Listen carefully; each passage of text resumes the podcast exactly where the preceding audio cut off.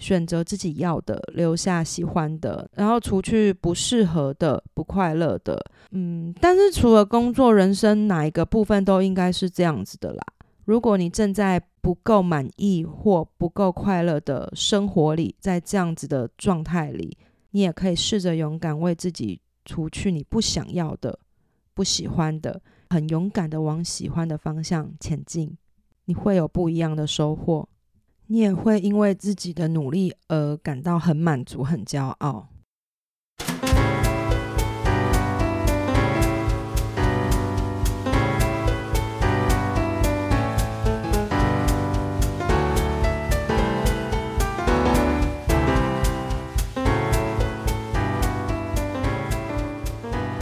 Hello，大家好，欢迎收听《生活那些事》，我是 Rene。那今天是大年初四，先跟大家说声新年快乐。其实我很好奇，大家过年都在做什么？我自己家里是，我觉得我们算是大家族吧。对，嗯，在过年的时候，小时候啦，从小到大，嗯，阿妈都会做一些安排，例如说初一。我们去大姑姑家，初二去阿伯家，初三诶可能来我们家，然后就是一样的那二三十个人呢。我们每天都在不同的人家里聚会。那这个聚会除了包含吃午餐、晚餐，就是是吃两餐的哦。那午餐跟晚餐中间要做什么呢？打麻将的打麻将，唱歌的唱歌，聊天的聊天，喝咖啡的喝咖啡，聊是非聊是非，就是这样子。以前觉得其实是蛮兴奋的，你知道吗？就是，哎，初一、初二、初三，就是你初一就是输掉的钱打麻将，或是玩那个西巴达啊，就是输的钱，你觉得你还有初二跟初三还有机会再赢回一把这样子。以前小时候是这样子，就是，嗯，我从来都不想输，但是就是我的赌运气是没有那么好。那现在长大了。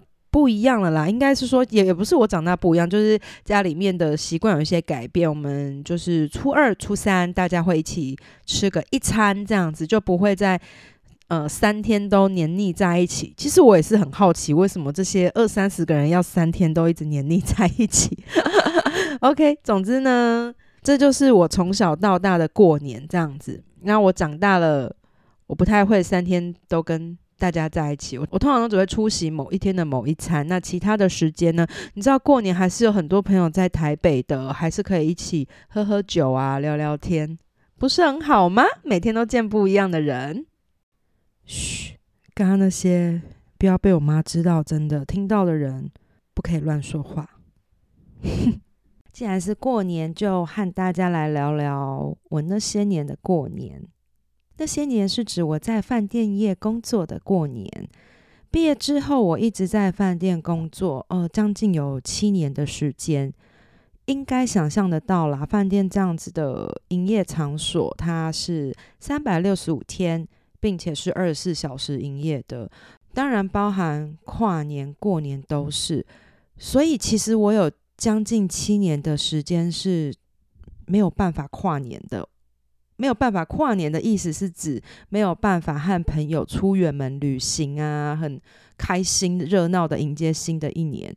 通常在跨年的那一天，十二月三十一号，我下班的时候就发现哦，新的一年到了这样子，或是下班之后我必须要早早入睡，因为隔天一早我必须要早起上班，所以那个时候我心里难免会有一些些羡慕可以疯狂跨年玩乐的人。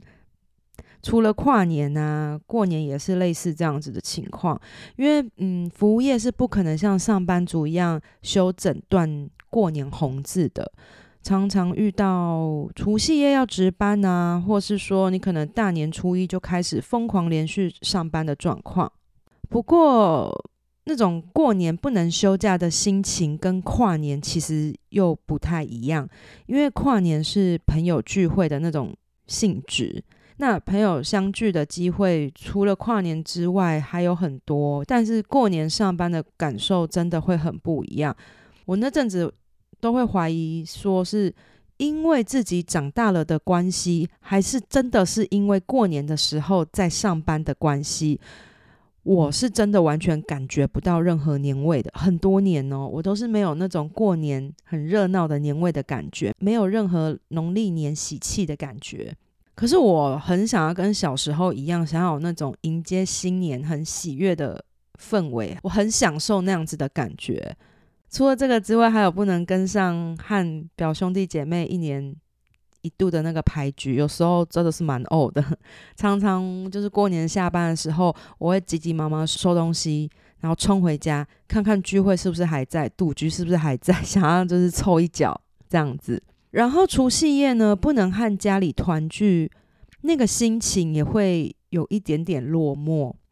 不过，当然，除夕夜值班的伙食是真的是非常非常好的，通常都会是很高级的食材，就是抚慰上班人的凄凉的心灵。我记得那几年呢，我的好朋友非常的贴心，他会在我过年上班的日子里跟我约下班之后一起吃饭，可能就是一起吃个港式饮茶之类的，就是在台北街头感受年味，让我有一点点年味的氛围。嗯，说这么多，其实我不喜欢休红字，就是上班族的那种休假方式，因为我觉得去哪里都人山人海，时间都耗在赛车上面，我是真的不喜欢。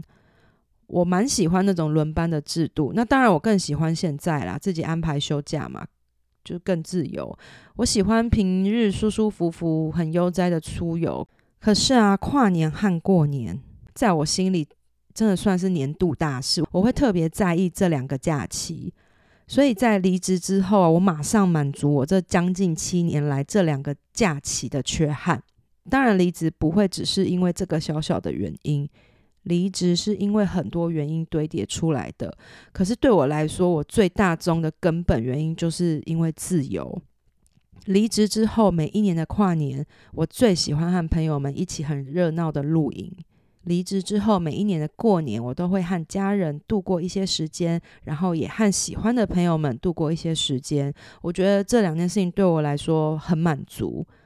这么小的事情对我来说，我就像是为自己干了什么大事一样。在人生路上，我自认一直都有在为自己努力。选择自己要的，留下喜欢的，然后除去不适合的、不快乐的。嗯，但是除了工作、人生哪一个部分都应该是这样子的啦。如果你正在不够满意或不够快乐的生活里，在这样子的状态里，你也可以试着勇敢为自己除去你不想要的、不喜欢的，很勇敢的往喜欢的方向前进，你会有不一样的收获。你也会因为自己的努力而感到很满足、很骄傲。然后这集另外还有两件事情要和大家来聊聊，和大家分享聊聊、分享聊聊都可以。